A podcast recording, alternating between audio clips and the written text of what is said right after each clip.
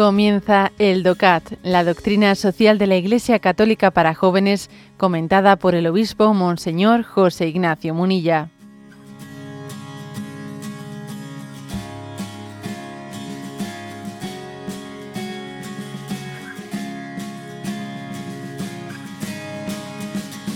Punto segundo, pero ¿quién es Dios?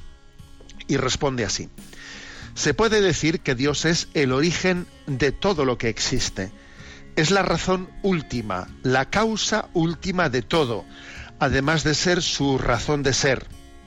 Si lo miramos con los ojos de la ciencia contemporánea, se puede decir que precedió al Big Bang y al nacimiento de todas las leyes de la naturaleza.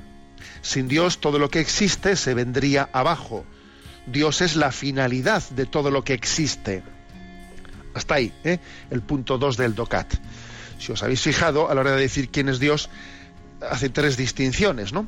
Es el origen de todo, es la razón de ser de todo y es la finalidad de todo.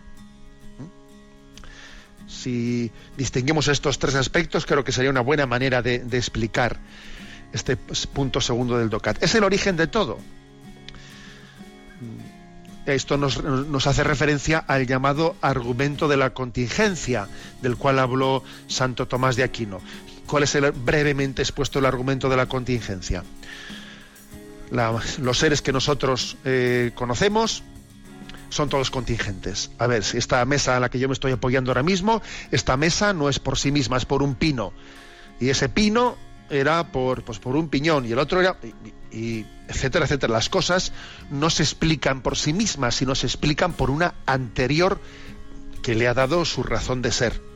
Ahora bien, ahora bien, no se puede seguir infinitamente en esa cadena de que las cosas sean por una anterior. Alguna ha tenido que haber que le ha dado, que haya dado el origen a esa cadena. De lo contrario, nunca hubiese, se hubiese iniciado esa cadena. Ha tenido que haber un ser necesario para que pueda haber seres contingentes. Los contingentes es somos los que hemos ido por otros, por un anterior. Ya, pero tuvo que haber, si no la cadena no hubiese comenzado nunca, ¿no? Un ser que era necesario, que era por sí mismo, que dio inicio a esa, a esa cadena. Bueno, esto se, llama el argumento de la, eh, de la contingencia, elaborado por Santo Tomás, que, que en el fondo aquí el, el DOCAT nos lo recuerda. Las cosas de la nada no viene nada. A ver, de la nada no viene nada. Las cosas vienen de, algo. ¿eh? Luego ha tenido que haber un ser supremo, un ser, un ser creador, inicio, ¿no? El segundo argumento dice, dice que no únicamente es el origen de todo, sino también la razón última de ser de las cosas. Es que este es en el fondo es el argumento del orden. El argumento del orden. Es que, claro, lo dice, decía Wittgenstein decía que él llama a Dios al sentido de la vida. Dice es que las cosas tienen un sentido. Es que las cosas están ordenadas. Es que hay unas leyes de la naturaleza que, son impresionantes, ¿no? Son impresionantes. Tú pones la televisión aquí en España, la pones en, el segundo canal, que es lo mejor que se puede ver en televisión, ¿no? Aquí, que son los reportajes de la naturaleza, por la tarde, después de comer. Vamos, y es que te quedas impresionado diciendo, a ver, eh, todo eso supone un orden un orden impresionante. Y el orden, el orden no, no puede ser casual, no puede ser un azar. ¿eh? Porque todos sabemos lo que es el azar y lo ciego que es el azar, ¿no? Y, todo ese orden, ¿de dónde viene? Y el tercer argumento ¿eh? es el, el, el, que se llama teleológico, el argumento de la, de la finalidad, ¿no? Dios es la finalidad de todo lo que existe, viene a decir esto, ¿no? El argumento teleológico es el, es el argumento que se basa en la premisa de que existe una evidencia de que, de que el mundo tiene un diseño, un diseño, ¿no? Y entonces se basa en esa, en esa percepción de, de un diseño que tiene un fin. Las cosas tienen una finalidad. Mira, uno descubre, pues mira, esta ley natural es para esto, lo otro es para lo otro, lo otro es para lo otro, ¿no? Las cosas tienen una finalidad. ¿Y cuál es la finalidad última, última del mundo? Porque es cierto que el mundo tiende, ¿no? a, la superación de sus, de sus límites. ¿A dónde, ¿A dónde caminamos en esta continua superación de sus límites?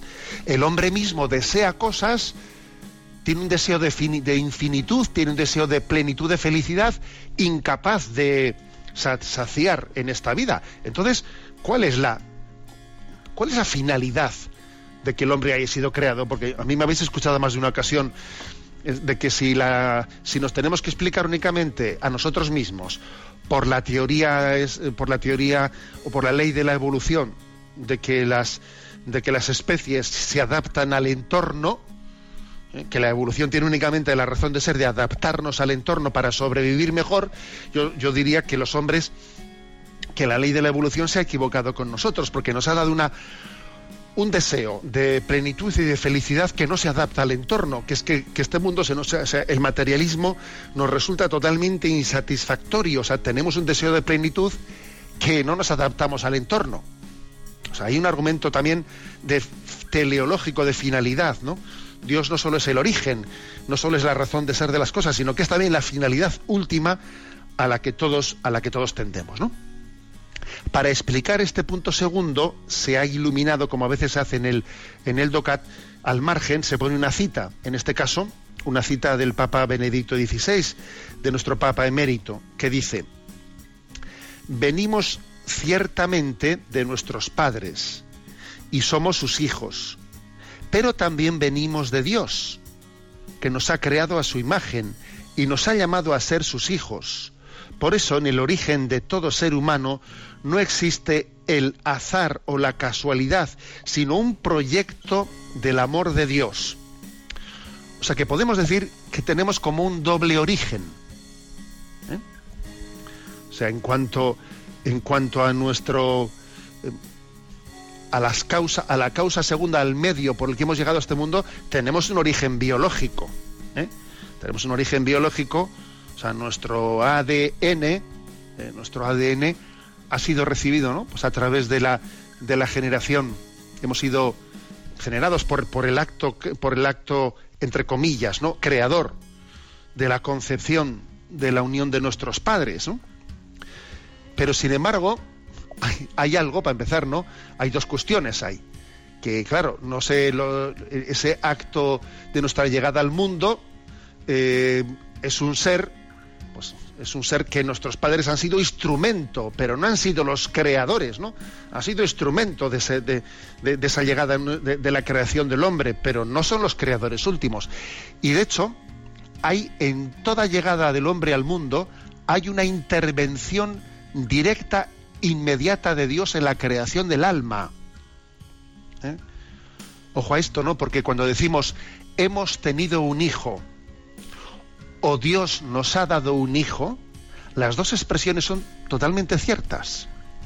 Las dos expresiones son ciertas en dos niveles distintos que se conjugan y se integran. ¿Hemos tenido un hijo? Pues claro, porque, porque Dios ha elegido a los padres como ese instrumento para, para la generación de la vida, ¿no?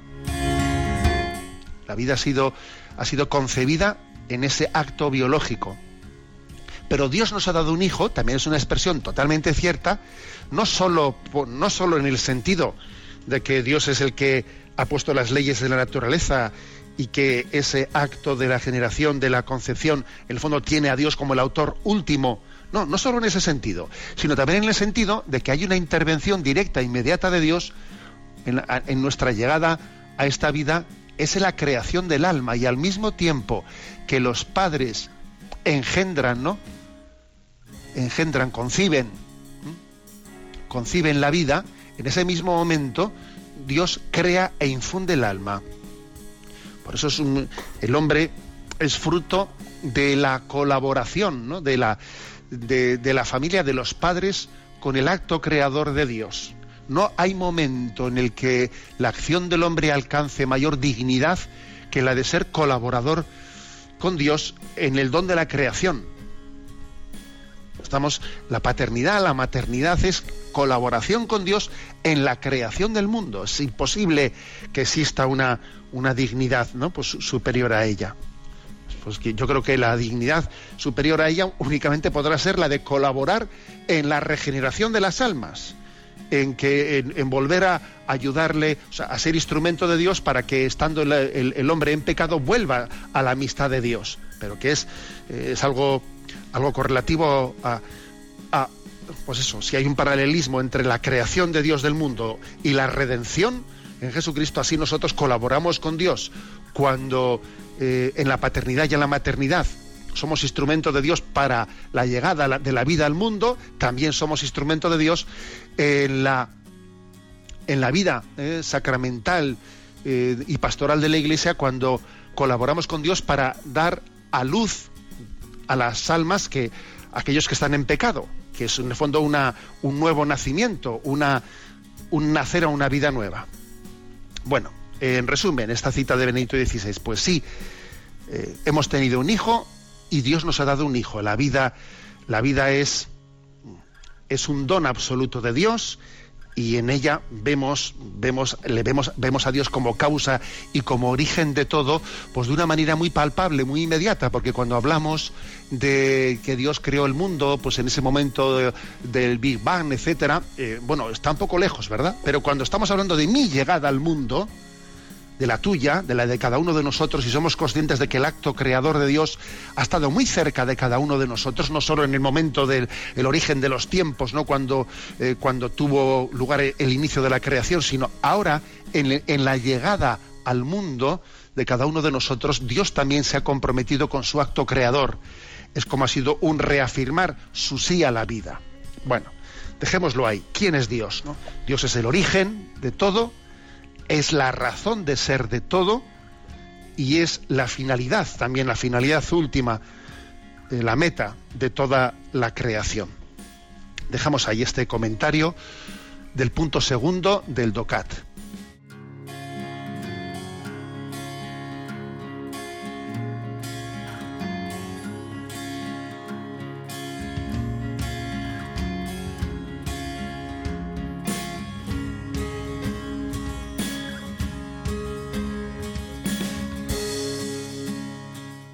Has escuchado el DOCAT, la doctrina social de la Iglesia Católica para jóvenes, comentada por el obispo Monseñor José Ignacio Munilla. Encuentra todos los audios en radiomaria.es.